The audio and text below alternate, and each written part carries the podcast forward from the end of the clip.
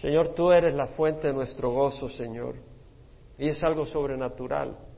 Y Señor, solo tú puedes capturar nuestro corazón, captivar nuestro corazón. Y sí necesita ser captivado, cautivado, atraído, Señor.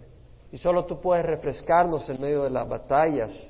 Y solo tú nos puedes dar la fortaleza que necesitamos para vivir la vida que tenemos que vivir, porque cuando estamos en tus manos, Señor, el enemigo se levanta como un ejército, Señor, contra nosotros, pero sabemos de que tú eres más fuerte que el que está en el mundo. No ignoramos, Señor, durante la semana vivimos tiempos muy difíciles y venimos a ser refrescados. Y tampoco ignoramos, Señor, que muchas veces necesitamos dirección y venimos a que nos des dirección. Y no ignoramos que muchas veces, Señor, necesitamos corrección y te rogamos que nos corrijas, Señor y nos guíes por el camino de vida, Señor. Sé tú con nosotros, Padre, danos tu palabra, que la recibamos como lo que es palabra de vida, que no estemos buscando lo espectacular, sino oír tu voz, Señor, que es la que nos sana, Señor, la que nos da vida. En nombre de Jesús, amén. Seguimos estudiando la carta de Pablo a los romanos. Hemos estudiado ya 11 capítulos, empezamos el capítulo 12. Y voy a dar un pequeño resumen de nuevo recordando que esta carta de Pablo a los romanos, los primeros ocho capítulos, Pablo presenta el Evangelio de Jesucristo, lo explica, lo enseña. Y ya desde el primer capítulo, él habla de ese Evangelio diciendo que no me avergüenza el Evangelio porque es el poder de Dios para salvación de todo el que cree, del judío primeramente y también del griego, porque en el Evangelio la justicia de Dios se revela por fe y para fe como está escrito, mas el justo por la fe vivirá. Ese evangelio que se conoce por revelación, no por conocimiento natural del hombre, y esa justicia, esa rectitud, ese estándar que Dios demanda solo se recibe por fe. De otra manera no puedes obtenerlo, porque por tus esfuerzos no puedes obtenerlo, por tu justicia es peor que trapos de inmundicia. Y es por eso que necesitamos el poder de Dios. Y esto se aplica a todos, como decía Pablo y lo dijo y lo dejó escrito en Romanos 3, todos hemos pecado y hemos quedado cortos de la gloria de Dios. Y necesitamos pues de esa gracia del Señor, siendo justificados pues gratuitamente por su gracia, por medio de la redención que es en Cristo Jesús. Entonces es gratuitamente, no te puedes vanagloriar, no puedes con arrogancia decir, bueno, yo soy aceptado por Dios porque soy alguien. No, es por la gracia y gratuitamente lo recibimos, la justicia que viene al aceptar lo que Jesús hizo en la cruz. Y vimos cómo en los capítulos 9 al 11 Pablo nos habla sobre... Eh, son enseñanzas tan lindas. En este viaje tuve tanta oportunidad de compartir estas enseñanzas en formas, en conversaciones informales. Muy lindo, muy lindo, es poderoso. La palabra de Dios es poderosa. En uno de estos caminos, caminatas por las montañas que me di ahí para nueve mil pies de altura, la zona más En una ocasión me encontré a un joven y, compartí la palabra con unos adultos y recibieron al Señor. Y el joven decía que él era cristiano. Empiezo a compartir, le digo, ¿pero estás en el fuego o no? Bueno, me dice, estoy ahí. Ya, le empecé a compartir. Y como los tres días andaba por otro lado, yo, por otra zona, alta ahí, me va a mi Biblia y hablar con el Señor y no lo encuentro y sale hacia mí, todo emocionado, dice. me quedé pensando las palabras que me diste, no eran mis palabras, era la palabra de Dios, estaba compartiendo la palabra de Dios con ese joven. Y me dice, empecé a llorar y el Espíritu vino sobre mí. La palabra de Dios es poderosa. Es decir, y yo me bendije tanto habla la palabra de Dios, imprégnate con la palabra de Dios. Y cuando la hables, Dios va a hacer un, trabajo poderoso. Si tú te impregnas de historias de hombre, pensamientos, filosofía, eso no va a tocar al hombre. Pero la palabra de Dios, hermano, porque el Espíritu viene. Y viene el Espíritu y lo compartes con poder, con gracia, no quiere decir que con golpes, pero con poder. Y esa palabra tiene un efecto tremendo.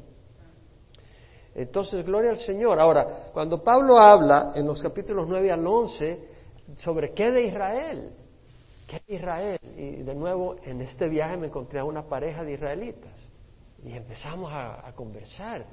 Me dice, yo no soy religioso. Yo yo tampoco. Soy seguidor de Yeshua HaMashiach, soy seguidor de Jesús el Mesías. Y ya empezamos la conversación. Interesadísimos porque le digo, mira, eh, tú no eres resultado de accidente. Y empecé a compartir, ¿verdad? Y tuvimos una, una conversación interesantísima, muy interesante. Hicimos una amistad muy fuerte, un cariño, un with bond, hicimos una conexión. Y bueno, ellos ya se fueron y regresaron en la noche y eh, ya habían cenado, pero yo estaba cenando y no me hice el que los iba a, agarrar y a, acaparar. Pero eh, se me acercó y se terminó sentando. Yo tenía mi vida, por supuesto. Y terminamos dos horas compartiendo el Antiguo Testamento de Jesús, revelado en el Antiguo Testamento. Fue un tiempo maravilloso y el esposo venía varias veces, ven, vamos, mira que ahorita tenemos en internet aquí, déjame, déjame, decía. Y por dos horas estuvo absorbida escuchando profecías de Israel, de lo que va a pasar en los últimos días. Y yo le dije, y al final, ustedes van a reconocer al Mesías, le decía.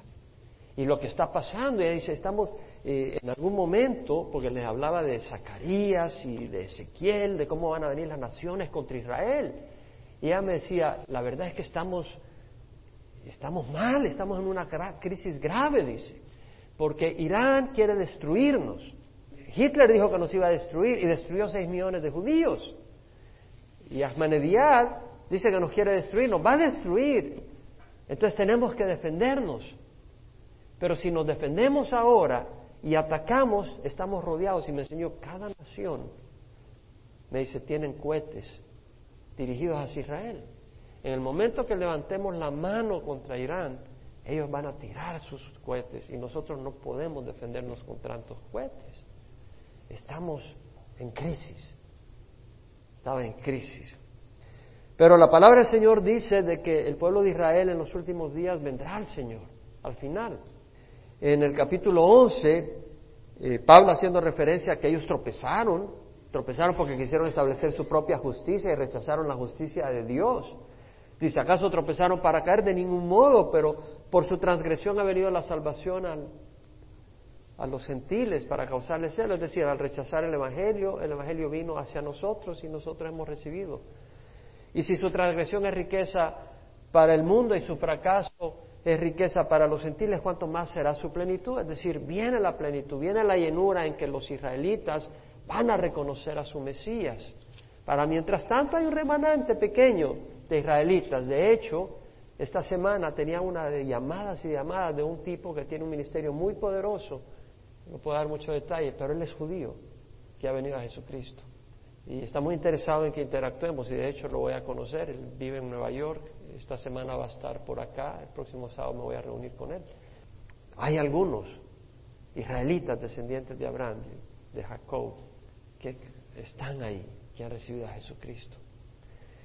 Entonces, la palabra del Señor habla de que al final ya no solo va a ser un pequeño grupo, sino que la mayoría del pueblo de Israel va a venir al Señor, van a reconocer a su Mesías. Y Pablo dice, así como vosotros en un tiempo fuiste desobedientes, pero ahora se ha mostrado misericordia por razón de la desobediencia de ellos. O sea, nosotros en un tiempo los gentiles éramos desobedientes, no, no nos interesaba buscar a Dios. Pero por la desobediencia de ellos el Evangelio vino a nosotros y se nos mostró misericordia. ¿Y por qué aceptamos ese evangelio? Si éramos desobedientes, porque ya estábamos cansados de vivir en esa rebeldía. Ya habíamos probado el fruto amargo de esa rebeldía. Y estábamos ya considerando, después de toda nuestra necedad, el costo eterno de un infierno de fuego separado de Dios. Entonces llegamos a la conclusión, aunque éramos desobedientes, llegamos a la conclusión, Señor, perdónanos.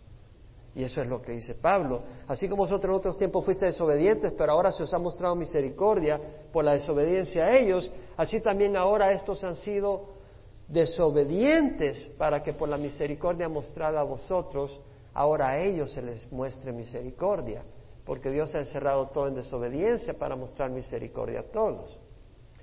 Entonces lo que vemos es de que el gentil, nosotros, No podemos venir arrogantemente y decir estos judíos que no creen en el Señor aquí allá. Cuidado, nosotros éramos desobedientes.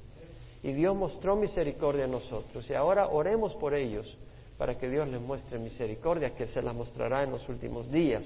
Entonces Pablo en el capítulo 2 empieza diciendo, por consiguiente hermanos, os ruego por la misericordia de Dios que presentéis vuestro cuerpo como sacrificio vivo y santo, aceptable a Dios, que es vuestro culto racional. Por consiguiente, hermanos, ruego por las misericordias. La base, o sea, Pablo hace un llamado a la santidad en el capítulo 6 de Romanos. No voy a regresar ahí, ya lo hemos hablado muchas veces. Y también en el capítulo 8 habla de la santidad. Y Pablo acá vuelve a hacer aquí un llamado de la santidad y de la consagración. También Pablo en el capítulo 6 habla de consagrar nuestros miembros, ofrecerlos para, para el Señor, presentarlos a Dios. Y Pablo vuelve a hacer esa, ese llamado en el capítulo 12, un llamado a vivir una vida consagrada, una vida entregada al Señor. Y la base es la misericordia de Dios. Os ruego por la compasión de Dios. Dios tuvo compasión. Dios tuvo se sintió al ver nuestra condición perdida, eh, sin esperanza, aparte de Él, y el Señor tuvo compasión. Y, esa compasión no fue simplemente un sentimiento, fue una, fue una compasión tan profunda y un amor tan grande que Él estuvo dispuesto a dar lo que costaba salvarnos, que era su Hijo unigénito en la cruz. Entonces Pablo dice, por consiguiente, hermanos, ruegos por la misericordia de Dios, que presentéis vuestros cuerpos como sacrificios vivos y santos. Nuestros cuerpos, nuestros cuerpos hay que presentarse al Señor como un sacrificio vivo y santo, aceptable a Dios, agradable a Dios, que es vuestro culto racional, vuestro culto, vuestra expresión religiosa, vuestro culto, eh, la, tría, la tría, de ahí viene la palabra idolatría, adoración de imágenes vuestra, vuestra adoración, vuestro servicio de adoración racional, la palabra en griego es lógico, y ahí viene la palabra lógico, es decir, lo que es lógico, lo que tiene sentido con lo que Dios ha hecho, que dio a su Hijo y su Hijo murió por nosotros, es que ahora nosotros le damos nuestra vida. Ese es nuestro culto racional. No es un puño de tradiciones, no un poquito aquí, un poquito allá, sino que vivamos para Él. Eso es lo que el Señor nos pide. Ahora, Pablo dice, y no, y no os adaptéis a este mundo, sino transformaos mediante la renovación de vuestra mente, para que verifiquéis cuál es la voluntad de Dios, lo que es bueno, aceptable y perfecto. No os adaptéis, aunque sea, no os conforméis, no toméis la forma de este mundo, la forma de pensar, la forma de actuar, sino transformaos, es decir, metamorfo, ser transformados como la metamorfosis de la mariposa. La oruga es transformada en una mariposa y nosotros, por la palabra de Dios, ser transformados mediante la renovación de vuestra mente, al cambiar radicalmente nuestra mente, como por medio de la palabra de Dios. Ser transformados mediante la renovación de vuestra mente para que verifiquéis cuál es la voluntad de Dios, lo que es bueno, aceptable y perfecto. Vamos a transformar nuestra mente. ¿Cómo? Con la palabra de Dios y entonces vamos a poder distinguir qué y qué no es la voluntad de Dios. Y la voluntad de Dios es perfecta, es decir, es completa, es buena y es lo único aceptable, es lo único que le agrada al Señor, que hagamos, hagamos las cosas conforme a su voluntad. Entonces, ya ahora Pablo pasa en los siguientes versículos, habiendo hecho este resumen, pero creo que es valioso. Pablo pasa ahora a los siguientes versículos para darnos ejemplos y enseñanzas prácticas de cómo consagrar nuestras vidas a Dios, cómo vivir una vida en santidad. ¿Cómo? Pablo acá lo desarrolla. Dice, pues así, hablando de cuál debe ser nuestra actitud, hablando cuál deben ser nuestras acciones. Dice, versículo 3, pero en virtud de la gracia que a mí ha sido dada, digo a cada uno de vosotros que no piense más alto de sí de lo que debe pensar, sino que piense con buen juicio según la medida de fe que Dios ha distribuido a cada uno. Pues así como en un cuerpo tenemos muchos miembros, pero no todos los miembros tienen la misma función, así nosotros que somos muchos somos un cuerpo en Cristo e individualmente miembros los unos de los otros. Pero teniendo dones que difieren, según la gracia que nos ha sido dada, usémoslos. Si el de profecía, uses en proporción a la fe. Si el de servicio, en servir. El que enseña en la enseñanza, el que exhorta en la exhortación, el que da con liberalidad, el que dirige con diligencia el que muestra misericordia con alegría. Pero Pablo dice acá, en virtud de la gracia que me ha sido dada, digo a cada uno de vosotros que no piense más alto de sí de lo que debe pensar. Me, tocó el Señor acá y me llevó por una área bien interesante que ya voy a cubrir. Leí, pues, al final, al final, al final de mi estudio, leí varios comentarios. Ninguno trató el área que yo voy a tratar. Pero el Espíritu trabaja en el corazón de cada uno como Dios quiere dirigirlo. Y, estuve mucho tiempo tratando en esta área y vamos a ver lo que el Señor nos muestra. Lo interesante es que Pablo dice, en virtud de la gracia, es decir, por la gracia que me ha sido dada, digo a cada uno de vosotros que no piense más alto de de lo que debe pensar. Es decir, Pablo está diciendo, yo voy a decirles a ustedes algo, no porque yo soy Pablo, no porque yo tenga autoridad porque soy Pablo, porque soy judío, no, no, dice, es por la gracia que Dios me dio. Es decir, por la gracia que Dios me dio, el favor que Dios me dio, yo tengo un llamado. Y ese llamado es por gracia, no es porque yo lo merezca, no es porque yo sea alguien. Simple y sencillamente Dios me dio un llamado, Dios me escogió para un llamado específico. Y ese llamado es por gracia, no es por, por ningún mérito personal.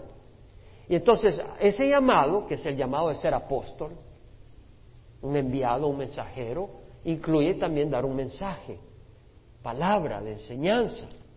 Y esa palabra de enseñanza viene de Dios. Y ese, ese Dios es a través del Espíritu Santo que recibe ese poder y esa capacitación para dar esa enseñanza.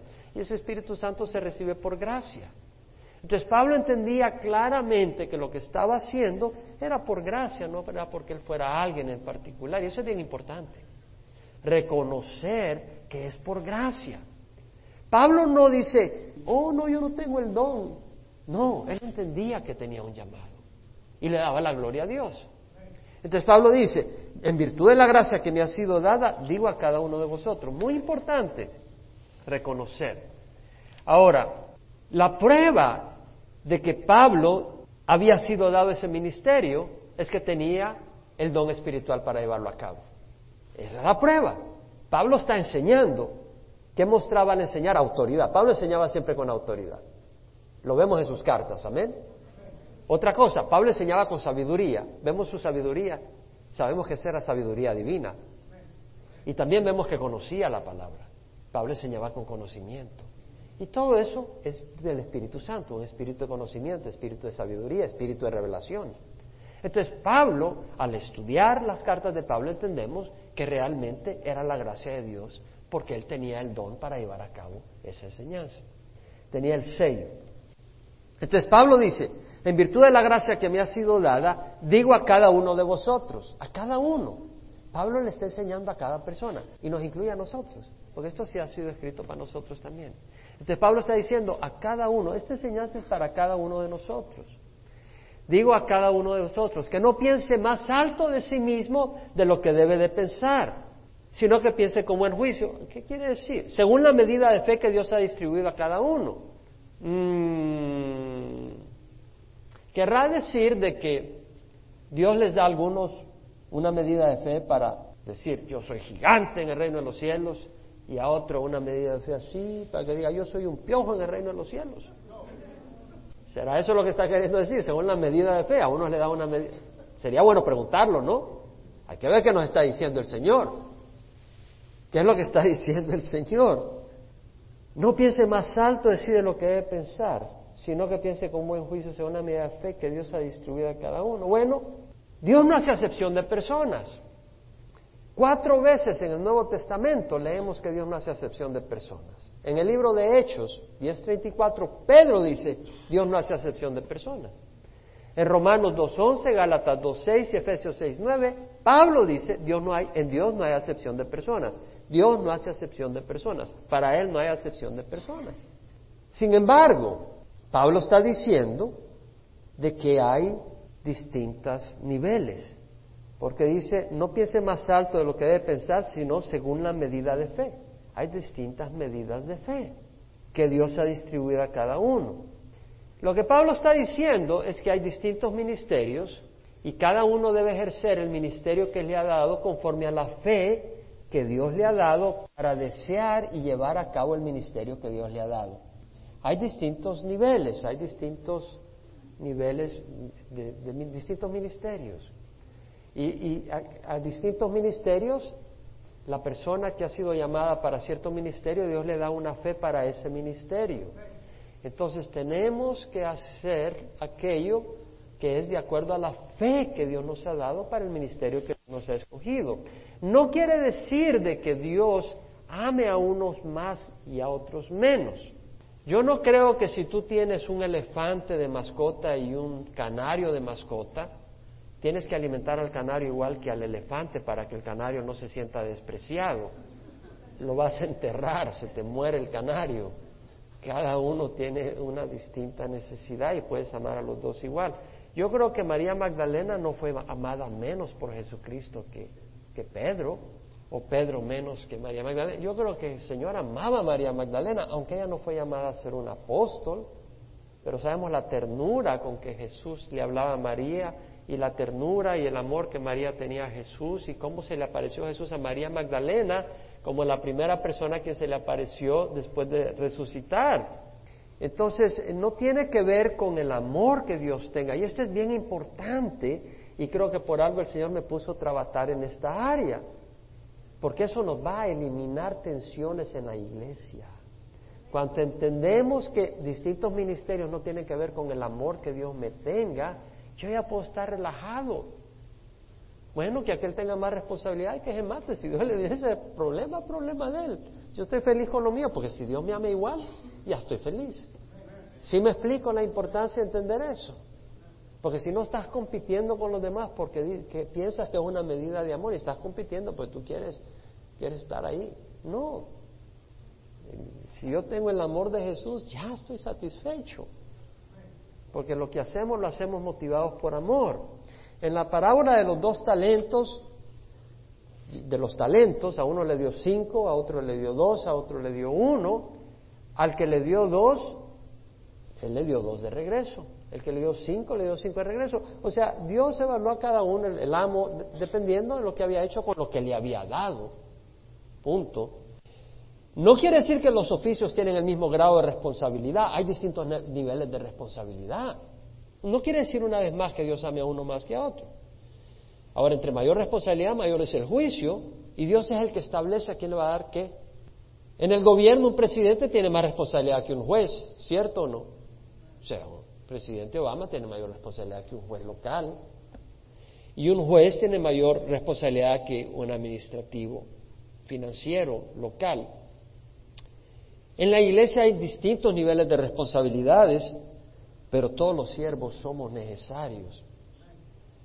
Así como en un gobierno es necesario todos los funcionarios públicos. Imagínate un gobierno sin jueces, o un gobierno sin policías, o sin recojadores de basura. Desprecialos y espérate dos semanas a ver qué va a pasar. ¿Me explico? Es decir, necesitamos a todos. Ahora, algunas responsabilidades son fuertes y Dios demanda fuertemente. Santiago dice, hermanos míos, no os hagáis muchos maestros, muchos, no, perdón, ah, hermanos míos, no os hagáis maestros muchos de vosotros, sabiendo que recibiremos un juicio más severo. ¿Quieres un juicio más severo? Hazte maestro. Mejor lo que Dios te dé. Amén. Y si Dios te da el, don de maestro, gloria al Señor, úsalo. No puedes dejar de usarlo porque Dios te lo da y es un fuego. Ahora, Dios nos va a evaluar no por el ministerio, porque el ministerio lo da Él. Dios nos va a evaluar por nuestra fidelidad con el ministerio que Dios nos ha dado. Eso es distinto. Y recordemos, Pablo dice, ¿quién te distingue? ¿Qué tienes que no has recibido? Y si lo has recibido, ¿por qué te jactas como si no lo hubieras recibido? Entonces, todos tenemos dones que Dios nos ha dado. Entonces, vamos a reconocer que Dios nos ha dado esos dones, ya sea de donde sabiduría, donde enseñanza, donde profecía, no nos podemos actuar como que si son nuestros, tenemos que tener cuidado y darle gracias a Dios porque nos lo ha dado. Reconocer que Dios nos los ha dado. Ten cuidado de la falsa humildad y no reconocer los dones que Dios te ha dado, porque entonces no le das la gloria a Él por esos dones. Pero si los tienes, dile gracias a Dios que, aunque yo no lo merezco, Él me dio estos dones y gloria al Señor. Entonces le da la gloria al Señor. Y estimulas a otros a ser usados por el Señor porque el Señor quiere usarlos. El Señor quiere glorificarse. Ahora, ¿qué tan alto debemos de pensar de nosotros? Creo que la importancia de esto eh, lo he sentido y, estaba yo trabajando, no trabajando, sino dejándome guiar en lo que el Señor me estaba guiando, horas. Y entendía que realmente lo que el me estaba queriendo decir es que entendamos que cuando está hablando de, de niveles, de altura, pero no está hablando del amor. Dios nos ama a todos. Y eso es muy importante.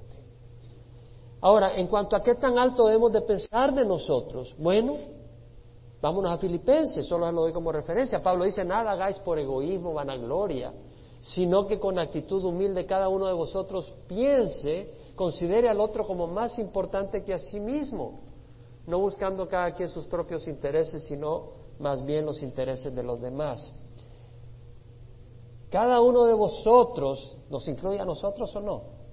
Cada uno de vosotros considere al otro como más importante que a sí mismo. No quiere decir que el otro sea más amado por Dios, pero quiere decir de que nosotros existimos para servir a los demás. Y cuando servimos a los demás es cuando somos más bendecidos. Ah, por eso, y te voy a decir algo, y vas a ser bendecido con persecución, porque no es el camino popular el del servicio además de servir vas a tener persecución y, confusión y de todo, pero esa es una lucha. Y recordemos que solo es temporal. El Señor viene pronto y nos va a liberar de toda esa, de toda esa lucha. Pero aunque falte un tiempito, o puede que venga pronto, pero si falta un tiempito, Él nos sostiene. Él nos sostiene. Como dice el versículo que puse en el boletín de hoy. El día, que, el día que invoqué me respondiste y me hiciste valiente con fortaleza en mi alma. ¿Quién fue el que escribió eso? David. Este hombre valiente que había atacado, que peleó contra Goliat. Y sin embargo dice, el día que invoqué me respondiste. David tuvo que invocar al Señor para tener fortaleza, para tener valentía.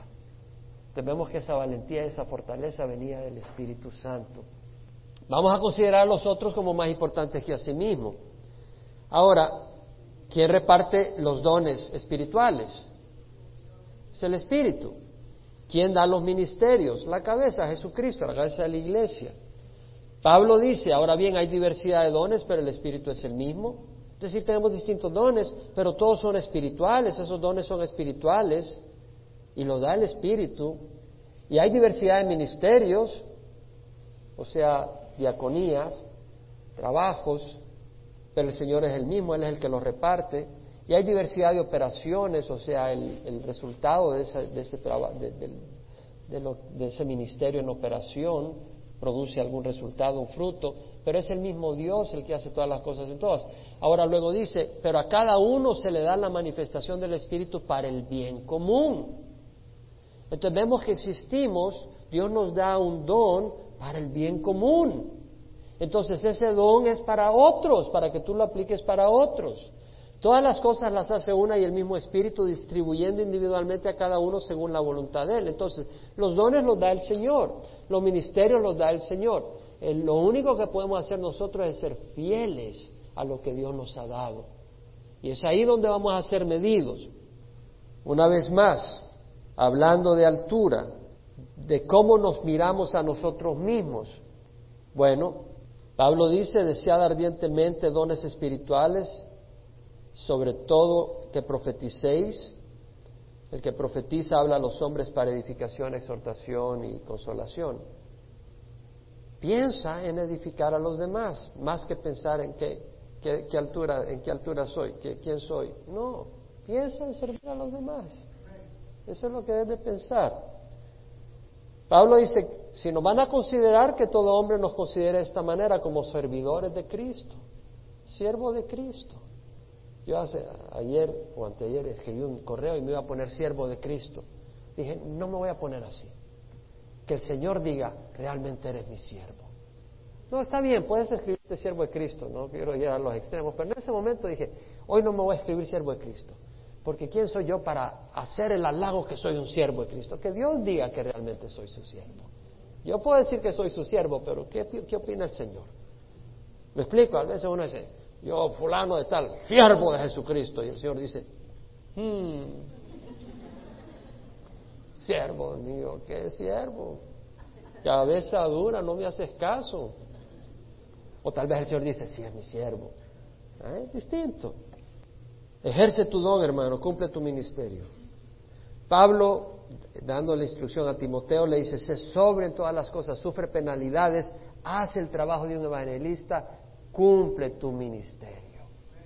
De eso se trata. Ahora, ¿cómo saber cuándo es fe y cuándo es presunción? Porque dice que nadie piense más alto de sí de lo que debe pensar, sino que piense como en juicio según la medida de la fe que Dios ha distribuido a cada uno. O sea, Dios le da a uno fe para esta, este nivel de responsabilidad, a otro le da fe para un nivel de responsabilidad en esta área. Si me explico, Dios le da distinto. ¿Cuándo tú sabes? Bueno, si tú dices, bueno, Dios me ha dado a mí fe para ser un evangelista, pero nadie recibe al Señor, ni el gato te hace caso, sale corriendo cuando te pones a gritar. Entonces es presunción, no es el don de Dios, no, no estás actuando en fe, estás actuando en presunción. O tal vez tú dices, yo tengo el don de discernimiento. Mira, aquel fulano es un sinvergüenza, yo sé, se le mira. No, pero mira, si no ha hecho nada. No, pero se le mira, yo lo veo. Y pasan seis meses y el siervo de Dios, no, yo sé que, yo sé que es un sinvergüenza. Y pasan cinco años, diez años, quince. No es un sinvergüenza. No, te estás equivocando. Yo creo que no tienes el don de discernimiento. O tal vez dices que tienes el don de enseñanza y cuando te pones a enseñar, pues, ¿qué está diciendo? No, pues que yo soy un maestro muy elevado y por eso tú no sabes, yo soy un buen maestro, por eso tienes que aprender a ser un buen estudiante. No, no tienes el don de enseñanza. O tal vez crees que tienes el don de dar generosamente y cuando pasan el platillo para algo, ahí pones un penny. O tienes el don de hospitalidad, pues nadie se acerca por tu casa. Entonces ahí es presunción. ¿Ves? Entonces vamos a ver si, si tienes el don espiritual y si realmente se ve de que tienes ese don. Ahora, Pablo dice en el versículo 4, así como en un cuerpo tenemos muchos miembros, pero no todos los miembros tienen la misma función, así nosotros que somos muchos somos un cuerpo en Cristo e individualmente miembros los unos de los otros. El cuerpo humano tiene muchos miembros, orejas, nariz, manos, pies, ojos, bocas, pelo, bueno, esos no son miembros. Y cada miembro tiene una función específica distinta a la de otros. ¿Cierto? La oreja, los ojos, la nariz, la boca, cada uno es distinto. Imagínate que para chequear que algo está caliente vas a acercar cuidadosamente los ojos. No, acercas la mano cuidadosamente, los ojos no los acercas cuidadosamente acerca la mano y usa los ojos para ver por dónde acercar la mano, para ver si sientes calor por ahí, ya sientes calor, no, eso está caliente. Usa los ojos para ver por dónde vas a poner la mano y luego usa la mano para percibir la temperatura y trabajas la mano con el ojo en común acuerdo. Pero usas la mano para saber si algo está caliente. Eh, para protegerte de un perro rabioso, Usa la mano para tomar un palo o usa los pies para patitas para que las quiero, pero no usas la nariz. Si viene un perro rabioso y dice, mm", con la nariz o no, usas la mano o los pies. Para saber si el pescado está fresco, no te lo pones en la oreja. No, lo hueles un poco, apesta. Usa la nariz para ver si está fresco. Para cruzar la calle usa los pies, usa los ojos. Yo espero que no usen la mano para cruzar la calle. Pasó el carro y quedaste ahí como papelito. Para abastecer el cuerpo de proteínas, carbohidratos, nutrientes, vitaminas, agua, no dice, a ver, a ver, échale acá, échale acá y abre el oído. No, usa la boca. Es absurdo despreciar un miembro porque no tiene la función de otro. Es absurdo despreciar la oreja porque no comes por ahí. Es absurdo despreciar el pie porque no ve. Es absurdo despreciar los ojos porque no caminan. Y es, es, absurdo esperar de un miembro lo que solo otro puede hacer. Jaime aprende. ¿No? Es decir, tenemos que reconocer que no todos tienen los mismos dones. Y tenemos que entender que unos tienen un don, otros tienen otro don y reconocer esa diversidad y no esperar lo mismo de cada uno sí esperar que cada uno use los dones que Dios le ha dado y animarlos a que sean diligentes, pero no puedes esperar de uno que haga lo que no tiene el don para hacerlo. Amén. Entonces Pablo dice, así nosotros que somos muchos somos un cuerpo en Cristo e individualmente miembros los unos de los otros. Así nosotros, que somos muchos, somos un cuerpo en Cristo. Somos muchos, pero somos un cuerpo en Cristo. Es decir, las piezas de un avión no forman un avión a menos que las pongan en el mismo lugar y las conectes en un lugar, en un cuerpo, y ya formas el avión. Mientras no estén unidos en un cuerpo, no son un avión. Y lo mismo, los miembros no forman el cuerpo de Cristo si no están unidos en un solo lugar. ¿Cuál es ese lugar? Cristo. Literalmente es Cristo. Cristo es el lugar a donde se unen los miembros de Cristo. Entonces, muchas veces ese cuerpo de Cristo, parte está en un edificio, como ahora. Hay parte de ese cuerpo que está acá. Pero nosotros somos el cuerpo no porque estamos en este edificio, sino porque estamos en Cristo. Y los, que son miembros del cuerpo no son necesariamente los que estén en este edificio, porque el edificio no es lo que define el cuerpo de Cristo, sino que estemos en Cristo. Amén. Entonces lo que nos une es que estemos en un mismo lugar que es Cristo y lo que le da la existencia a la iglesia como cuerpo de Cristo es Cristo. Él es el que nos da la identidad. La iglesia viva de Cristo no se define por un edificio, la membresía o una denominación sino nuestra identificación con Jesucristo. Y donde haya un creyente verdadero, ahí está el cuerpo de Cristo, un miembro del cuerpo de Cristo. El cuerpo de Cristo tiene muchos miembros espirituales, con funciones distintas pero complementarias. Cada miembro tiene un papel, un don, una responsabilidad, un servicio que dar al cuerpo. Y luego dice, e individualmente somos miembros los unos de los otros. O sea, está hablando en forma personal. Cada uno de nosotros es un miembro del cuerpo de Cristo. Y cuando usa la palabra individualmente nos está queriendo resaltar que tú eres un miembro del cuerpo. Y si tú eres un miembro del cuerpo, le hago una pregunta. ¿Para qué sirve el cuerpo? ¿Sirve el cuerpo para servir un miembro o sirven los miembros para servir el cuerpo? Los miembros sirven para servir el cuerpo. Es decir, la mano sirve para servir al cuerpo. Bueno, que hay que agarrar comida y ponerle la boca. Ahí está la mano, está sirviendo al cuerpo. El ojo está viendo para poder proteger al cuerpo cuando va a cruzar la calle. Los pies están, están siendo usados para servir al cuerpo porque quiere llevar el cuerpo de un lado al otro. Entonces los miembros sirven para el cuerpo. Hermanos, a libertad fuiste llamados, solo que no uséis la libertad como pretexto para la carne, sino servíos por amor los unos a los otros. Dios nos está llamando no a servirnos a nosotros, sino a servir a los demás. ¿Quiere decir que no vas a comer? ¿Quiere decir que no vas a dormir? ¿Cómo no? Necesitas comer. Bueno, nadie dice que tienes que comer tanto, pero necesitas comer. Necesitas descansar, porque si no, no puedes funcionar. Necesitas alimentarte, necesitas ciertas cosas.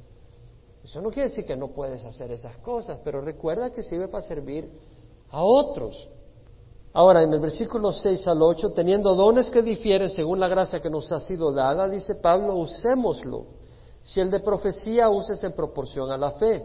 Si el de servicio en servir, o el que enseña en la enseñanza, el que exhorta en la exhortación, el que da con liberalidad, el que dirige con diligencia, el que muestra misericordia con alegría. Teniendo pues dones que difieren, tenemos dones, tenemos dones, y esos dones difieren no son los mismos dones. Y según la gracia, es por gracia que los tenemos, usémoslo. Si el de profecía, uses en la proporción de la fe. Profecía, la palabra profecía quiere decir declarar el consejo de Dios, la palabra de Dios bajo la unción del Espíritu para exhortar, edificar o consolar. No necesariamente quiere decir únicamente predecir algo que va a ocurrir, aunque Dios puede dar ese don de profecía, de eventos, que Dios te ilumine de que va a haber un terremoto en tal lugar. Ha ocurrido en el Nuevo Testamento incidentes y Dios lo revela y, ya. Pero también se refiere principalmente a, declarar la palabra de Dios bajo la unción del Espíritu y tiene que estar de acuerdo con el resto de la Escritura, de acuerdo a la unción de fe que has recibido de acuerdo al, don de fe que has recibido para decir lo que vas a decir y tienes que usarlo. Si no tienes la fe para decir algo y lo estás diciendo, pues no va a haber autoridad, no va a haber poder, no va a haber bendición.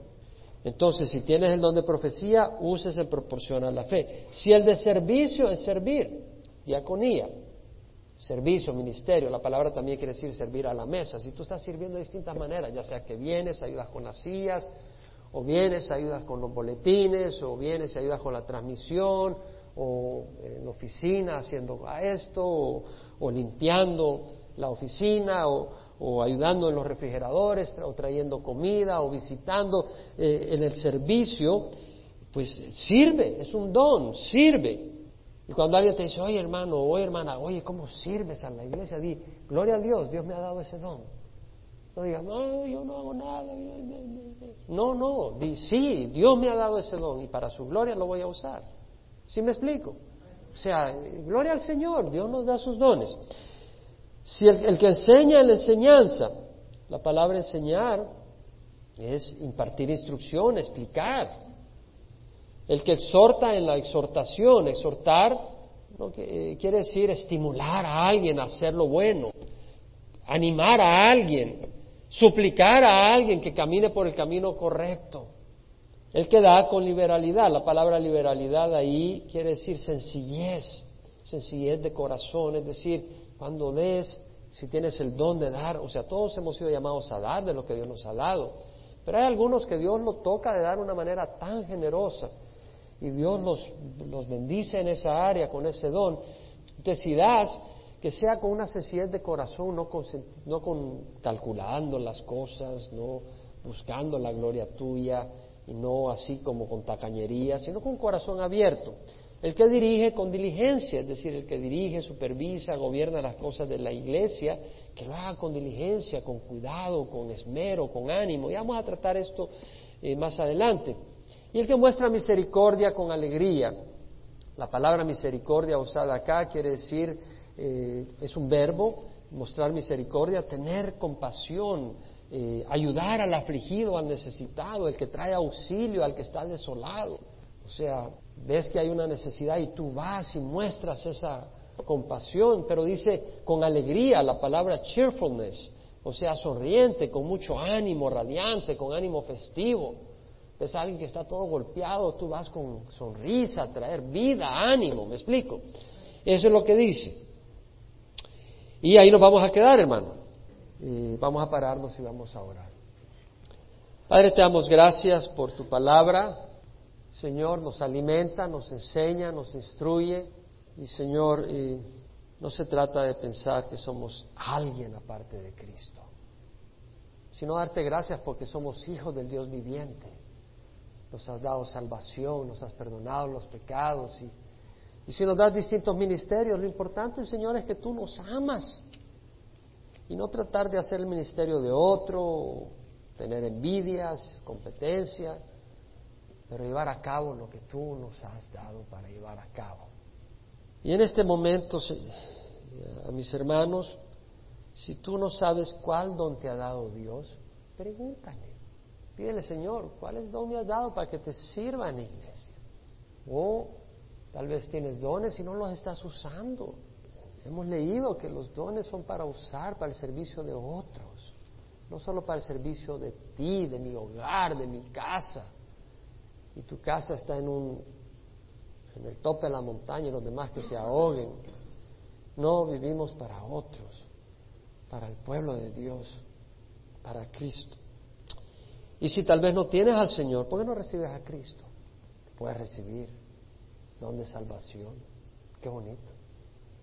La palabra dice que si confiesas con tu boca a Jesús por Señor y crees en tu corazón que Dios lo resucitó de la muerte, serás salvo. ¿Quieres tener salvación? La puedes recibir hoy mismo. Es por fe, lo dijimos al principio. Simple y sencillamente, si crees que Jesús murió y resucitó de la muerte, es porque el Espíritu te lo ha hecho ver, que Él ha venido para hacernoslo ver. Y cuando tú dices, sí, lo creo, estás reconociendo lo que el Espíritu te dice. Pero ahora hace falta declarar a Jesús Señor de tu vida.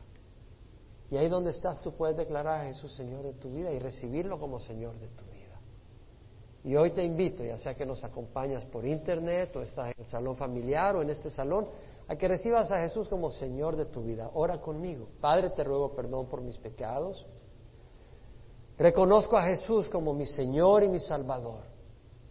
Le doy mi corazón para que Él entre y habite en mí y dirija mis pasos. Me dé su Santo Espíritu para hacer el bien y rechazar el mal.